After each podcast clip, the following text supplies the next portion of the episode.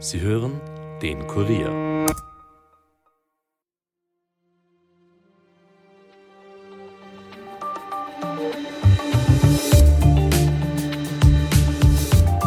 Der Ukraine-Krieg, der Gaza-Konflikt und Houthi-Rebellen, die Raketen auf Schiffe im Roten Meer schießen. Man könnte glauben, dass sich derartige Krisen auch auf die Weltmärkte auswirken. Aber wenn man auf die Energiemärkte und da genauer auf den Ölpreis schaut, erlebt man eine Überraschung. Der Erdölpreis ist so niedrig wie schon lange nicht und er könnte noch längere Zeit so niedrig bleiben. Doch was sind die Gründe dafür? Warum kriselt es deswegen schon in der OPEC? Und was passiert mit dem russischen Erdöl angesichts der westlichen Sanktionen? Das beantwortet uns heute unser Energieexperte Martin Mayrath aus dem Wirtschaftsressort. Mein Name ist Elias Nadmesnik und er hört den Daily Podcast des Kurier.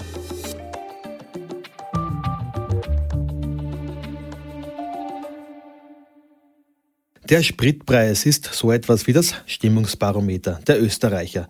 Steigt er hoch, sinkt die Laune der Autofahrer. Aber auch die enormen Preise für Erdgas im Zuge des Ukraine-Krieges haben für Unruhe gesorgt. Doch mittlerweile haben sich die Energiemärkte beruhigt. Auf der Rohölbörse in Rotterdam in den Niederlanden wird das Fass Öl der Nordseesorte Brent aktuell knapp unter 80 Euro gehandelt. Das freut auch die Autofahrer, auch wenn der Sprit wegen der generellen Inflation noch teurer ist als vor der Ukraine-Krise. Den großen arabischen Förderländern wie etwa Saudi-Arabien entgehen durch die niedrigen Preise wiederum Einnahmen. Und so macht sich in der OPEC, dem Kartell der ölfördernden Länder, bereits Unmut breit. Wie also wird sich der Ölpreis weiterentwickeln? Welche Rolle spielen da auch die USA und wer kauft eigentlich das russische Erdöl? Das erklärt uns jetzt alles unser Experte aus der Wirtschaftsredaktion Martin Meyrath. Hallo Martin. Hallo Elias. Martin, der Ukraine-Krieg und jetzt auch der Krieg in Israel, das führt normalerweise ja dazu, dass man sich denkt, dass die Preise bei Erdöl wieder weiter steigen. Aber Öl ist jetzt sehr billig wie jetzt schon lange nicht. Äh, woran liegt das? Naja, zum einen natürlich in den verhaltenen Konjunkturaussichten. Also große Wirtschaftsräume wie eben auch die EU, aber auch China erwarten ein relativ schwaches Wachstum. Mhm. Und das bedeutet, dass einfach die Nachfrage von Energieträgern sinkt und, und damit sinken die Preise. Zum russischen Krieg gegen die Ukraine muss man sagen, der hat vor zwei Jahren begonnen knapp. Das hat zu Verwerfungen auf den Märkten geführt, weil mhm. Russland ein großer Exporteur von fossilen Energieträgern ist. Aber das hat sich eingependelt. Das heißt, die Handelsströme von Öl, und bei Öl geht das besser als bei Gas, haben sich neu geordnet. Du musst dir vorstellen, weltweit werden täglich in etwa 100 Millionen Fass Öl verbraucht. Du kannst nicht einen großen Produzenten aus dieser Gleichung einfach rausnehmen, weil die Nachfrage ist ja noch immer da. Das bedeutet, es kommt zu einer Neuordnung der Handelsströme. Und das ist bereits passiert. Und deswegen sind die Preise im Laufe des Jahres 23 stark gefallen. Mhm. Warum fluten dann jetzt die USA im Speziellen den Markt dermaßen mit Öl? Ist das auch deswegen, weil man den russischen Ölexport schaden will? Das ist schwierig zu beantworten. Also man muss sagen, wie Biden das Präsidentenamt angetreten hat, haben die Republikaner ihm vorgeworfen, dass er die amerikanische Ölindustrie zugrunde richten würde und die Versorgungssicherheit gefährden würde. Und es ist aber das Gegenteil passiert. Und das kann man spekuliert, wie sehr Biden das wollte. Aber was wir gesehen haben, ist, dass ab dem Frühling 2021 die Preise für Energie weltweit stark gestiegen sind das heißt, es hat sich ausgezahlt für private Investoren in den USA wieder vermehrt in die Öl- und Gasförderung zu investieren. Und im Gegensatz zu anderen Staaten wie Russland oder auch Saudi-Arabien ist der Ölsektor in den USA privatwirtschaftlich organisiert und nicht direkt unter staatlicher Kontrolle. Das heißt, diese Unternehmen haben einfach Profitchancen gesehen und haben investiert. Und das heißt, diese Mengen sind dann auf den Markt gekommen und jetzt sind sie da.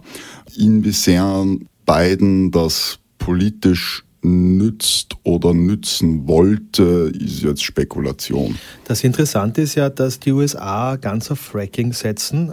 Kannst du kurz erklären, wie das technisch genauer funktioniert und ist das nicht auch teurer als das ganz normale Erdöl rauszupumpen?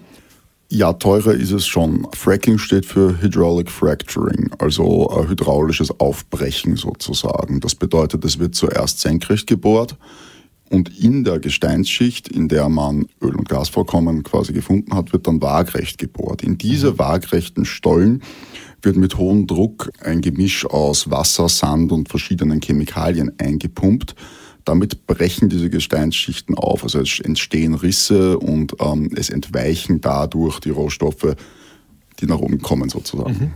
Aber rechnet sich das? Ist das dann nicht viel teurer in der Herstellung? Es ist schon teurer, aber es ist schwierig zu beantworten, ab welchem Preis es sich wirklich rechnet. Es gab Schätzungen mit 50 Dollar, es gab Schätzungen mit 60 Dollar, es gab auch Schätzungen mit 80 Dollar. Im Wesentlichen wird es aber daran liegen, wie ergiebig ist ein Feld, wie hoch sind die Förderkosten. Das liegt dann auch zum Beispiel daran, wie hoch sind die Umweltauflagen, was muss ich beachten, wie hoch sind die, ich weiß jetzt nicht, die Personalkosten, was muss das Unternehmen quasi tun, um dieses Öl rauszubekommen. Man sieht in den USA, dass wenn die, also das hat man schon mehrfach gesehen, dass wenn die Ölpreise fallen, dass mehrere kleine Förderer aufgeben und dass die durchaus auf den Markt zurückkommen oder andere Förderer ihren Stellenwert, ihre Stelle einnehmen, ab dem Moment, ab dem die Preise wieder steigen. Also das ist relativ dynamisch. Das ist nicht so, dass dort äh, wenige große Player durchgehend fracken, sondern da gibt es auch kleinere Produzenten und die gehen dann auch mal pleite. Mhm. Du hast es schon angesprochen, der Preis liegt ja jetzt bei 80 Dollar pro Fass, zumindest für die Nordsee-Sorte Brand. Ähm, warum ist der russisches Öl billiger und kostet, äh, ich glaube, an die 60 Dollar nur pro Fass? Heute ist gestiegen der russische Ölpreis, aber im Wesentlichen liegt das schon an den Sanktionen, die die G7 unter Federführung der USA und dann die EU durchgesetzt haben. Das, mhm. Der Plan der Sanktionen war, Russland soll sein Öl verkaufen, es soll aber weniger daran verdienen. Weil wenn Russland sein Öl nicht verkaufen würde, dann würde der Ölpreis weltweit steigen. Wir hätten Energieknappheit in vor allem in ärmeren Staaten, die sich dann die Preise nicht leisten können, etc. Also war der Sinn der Sanktionen, dass dieses Öl schon auf den Markt kommt, aber mit Preisabschlägen. Und der Zugriff dazu waren die Versicherungen auf die Tanker. Aha. weil die Versicherungen ähm, zu einem Gutteil in westlichen Staaten registriert sind. Das heißt, man hatte hier einen Zugriffspunkt. Einen Hebel sozusagen, um genau. da was zu drücken. Okay. Genau. Und das hat auch bedingt funktioniert. Russland hat diese Preise aber auch unterlaufen, muss man sagen. Mit, da gibt's gibt's verschiedene Techniken. Es gibt nicht registrierte Schiffe, es gibt Schiffe, die wo fix verankert sind, wo Öl gemischt wird, zwischengelagert wird, um die Herkunft zu verschleiern. Aber die, die Frage ist ja trotzdem, wer nimmt das russische Öl jetzt ab? Weil die EU hat ja gesagt, sie wollen da raus. Auch beim Gas sind wir noch nicht ganz so weit, äh, aber gerade beim Öl äh, will man ja, verzichtet man ja auf russisches Erdöl. Wer nimmt das jetzt dann ab? Ja, die EU verzichtet nicht ganz auf russisches Öl und Treibstoffe, aber zum guten Teil. Und die größten Neuabnehmer für russisches Öl sind Indien und China. Mhm. Dabei muss man auch sagen, ich meine, China importiert generell viel Energie, weil sie einen riesigen industriellen Sektor haben. Bei Indien, auch Indien wächst stark. Meistens na, der Punkt bei Indien ist auch, dass sie sehr viel größere Raffineriekapazitäten haben, als sie es im Inland brauchen. Das mhm. heißt, sie kaufen russisches Öl mit Preisabschlägen und exportieren dann Sprit, unter anderem nach Europa. Das heißt, so kommt russischer Sprit dann wieder doch nach Europa? Naja, russisches Öl geht nach äh, Indien und indischer Diesel kommt nach Europa, wenn Aha, du so willst. Okay. Weil wir schon gerade da von der Strecke nach Europa sprechen. Es gibt jetzt im Roten Meer ja immer wieder Angriffe auf äh, die Ölschiffe. Wie wirkt sich denn das auf den Preis und auch auf die Versorgung aus? Überraschend gering. Also man muss sagen, es fahren noch immer Tanker durch den Suezkanal, aber nur in etwa halb so viele. Aber die anderen Tanker umfahren Afrika.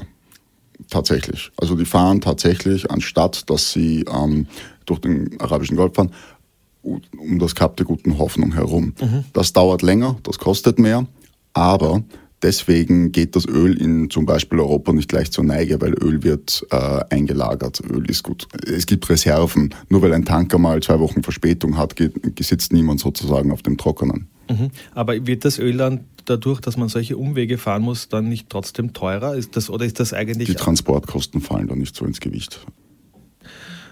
Wir haben ja schon auch über den weltweiten Ölverbrauch gesprochen, du hast das schon angesprochen, das sind 100 Millionen Fass pro Tag. Dennoch will Saudi-Arabien ähm, eigentlich jetzt die, die Förderung drosseln. Warum will jetzt Saudi-Arabien plötzlich weniger Öl exportieren? Ja, Saudi-Arabien hat in der OPEC schon einen Gutteil vom vergangenen Jahr Druck gemacht auf die anderen Förderländer, ähm, ihre Quoten zu drosseln, also weniger Öl zu fördern und ist auch teilweise einfach quasi mit eigenem Beispiel vorangegangen. Man muss dazu verstehen, Saudi-Arabien ist noch stärker als zum Beispiel Russland von den Ölexporten oder äh, abhängig. Mhm. Das bedeutet, wenn der Ölpreis zu sehr fällt, fehlt ihnen einfach Geld im Staatshaushalt. Das heißt, sie verkaufen lieber etwas weniger, aber dafür teurer. Aber das funktioniert natürlich nur, wenn andere Förderländer auch mitmachen. Und äh, nach dem schaut es ja nicht so wirklich aus, denn zuletzt ist ja Angola aus der OPEC ausgestiegen. Was hat denn das für Hintergründe? Also es hat schon 2023 relativ gut funktioniert.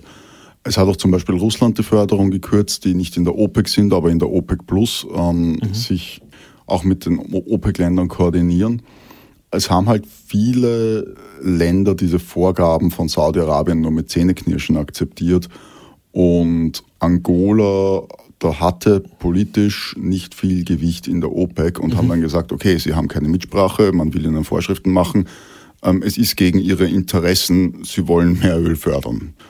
Dadurch wird natürlich die OPEC insgesamt ein Stück kleiner. Also die Allianz wird dadurch natürlich geschwächt. Mhm. Kann es auch so weit gehen, dass das Kartell komplett zerfällt, weil ja sozusagen sehr unterschiedliche Interessen da vorherrschen? Auf der einen Seite Saudi-Arabien, die, die das sozusagen für den Staatshaushalt brauchen, aber auch andere Länder, die, die dann doch wieder mehr fördern wollen, einfach weil sie auch mehr Einnahmen brauchen? Also darauf würde ich nicht setzen. Ich kann jetzt natürlich nicht in die Zukunft sehen, aber die arabischen Staaten insgesamt sind ein dermaßen großer Block in der OPEC und werden ihre Interessen voraussichtlich gut genug koordinieren, um, um zusammenzuhalten. Und dass Angola wegfällt, macht die OPEC ein Stück kleiner. Aber Angola hatte nicht so viel Gewicht in der OPEC. Deswegen, also. Mhm. Ist die Frage, bleibt die Fördermenge jetzt so hoch oder wie wird sich das weiterentwickeln, wenn wir jetzt ein bisschen in die Glaskugel schauen, ist die nächsten Monate? Ja, da kann man eigentlich nur falsche Antworten geben. Aber die Internationale Energieagentur geht davon aus, dass die Ölpreise nicht steigen. Und zwar aus dem Grund, dass die Förderkapazitäten weltweit steigen und auch die Nachfrage steigt weltweit, allerdings langsamer. Mhm. Das heißt, ähm, dass genug Öl am Markt sein sollte, um den Markt zu versorgen. Mhm. Jetzt gab es ja gerade die große Klimakonferenz und dort hat man ja auch festgelegt, dass man aus den fossilen Brennstoffen aussteigen will. Und es gibt ja wirklich sehr viele Länder, die jetzt mehr auf Wasserkraft und Windkraft und auch Sonnenkraft setzen. Was bedeutet denn das langfristig für den Ölpreis natürlich, aber auch für die Versorgung mit Öl? Wird sich da viel ändern in den nächsten Jahren? Naja, der Ölverbrauch wird, ich beziehe mich jetzt wieder auf die Analysen der Internationalen Energieagentur, vor allem in wohlhabenden Ländern zurückgehen. Das heißt zum Beispiel in Europa, mhm. wo man vermehrt auf E-Autos setzt, wo man vermehrt mit Wärmepumpen heizen kann etc. Der Ölverbrauch wird aber noch steigen äh, in Entwicklungsländern, einfach weil dort der Energieverbrauch im Allgemeinen noch ansteigen wird. Die IEA ähm, pocht deswegen auch darauf, dass die Energiewende in diesen Ländern unterstützt werden sollte. Da geht es vor allem um Sicherheiten für Finanzierungen. Weil wenn zum Beispiel nordafrikanische Länder kein Geld haben oder keine Finanzierungsmöglichkeiten haben, um Erneuerbare im großen Stil auszubauen, dann wird das dort nicht passieren. Wenn der Energieverbrauch dort steigt, dann werden die mehr fossile Energieträger verbrauchen etc. Das heißt, die brauchen einfach noch, um diese Energiewende zu schaffen, auch einfach derzeit die Einnahmen aus dem Öl. Das heißt, wir werden auch in den nächsten Jahren weiter noch Ölförderung sehen, auch im großen Stil. Auf jeden Fall. Mhm. Man sieht das auch an den Investitionen, nicht nur bei Öl, sondern auch bei Gas, also konkret Flüssiggas, auf Englisch Liquefied Natural Gas, mhm. kurz LNG. Da werden in den kommenden Jahren noch die Kapazitäten massiv ausgebaut werden. Also die USA und Katar bringen neue große Terminals an, quasi bauen neue große Terminals, um ihre Exportkapazitäten noch zu erweitern. Mhm. Eine kuriose Geschichte hast du auch noch zuletzt erzählt, nämlich, dass der Ölriese ExxonMobil die eigenen Investoren klagt, also eigene, eigene Aktionäre offensichtlich. Ähm, warum denn das? Ja, es handelt sich dabei um zwei Gruppen äh, unter den Anteilseignern. Das eine ist ein, äh, eine amerikanische Kapitalgesellschaft namens Ayuna Capital und das andere ist eine niederländische NGO. Diese wollten erreichen, dass sich Exxon strengere oder höhere Klimaziele setzt. Konkret mhm. geht es darum, dass sogenannte Scope-3-Emissionen berücksichtigt werden. Scope-3-Emissionen sind solche, die nicht im Konzern selbst entstehen, sondern die durch den Verkauf der Produkte entstehen, was bei Ölkonzernen der Großteil ist, weil der Sprit wird ja von dir und mir verbrannt und nicht von Exxon. Ja. Exxon wehrt sich gegen die Idee, dass sie für diese Emissionen mitverantwortlich sind.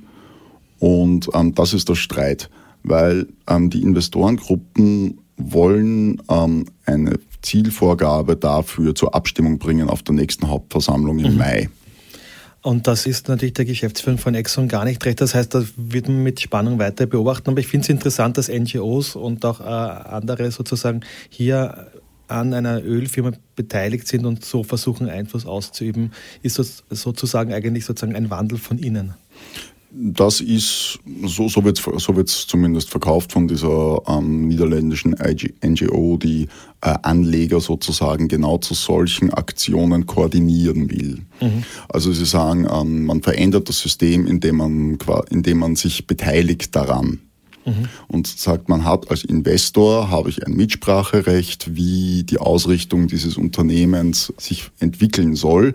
Und Exxon argumentiert, dass das Partik politische Partikularinteressen sind, die den Profiten des Konzerns und somit allen anderen Aktionären schaden. Mhm.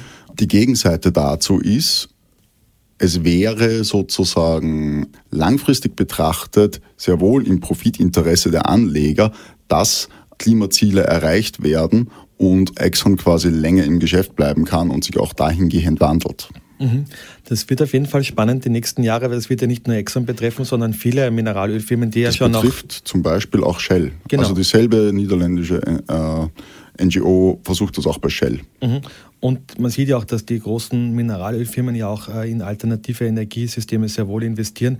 Also es wird noch spannend zu beobachten. Das wirst du die nächsten Monate und, die Jahre wahrscheinlich auch für uns weitermachen. Und dann werden wir zu einem späteren Zeitpunkt mal nachfragen, wie es da ausgegangen ist in diesem Streit.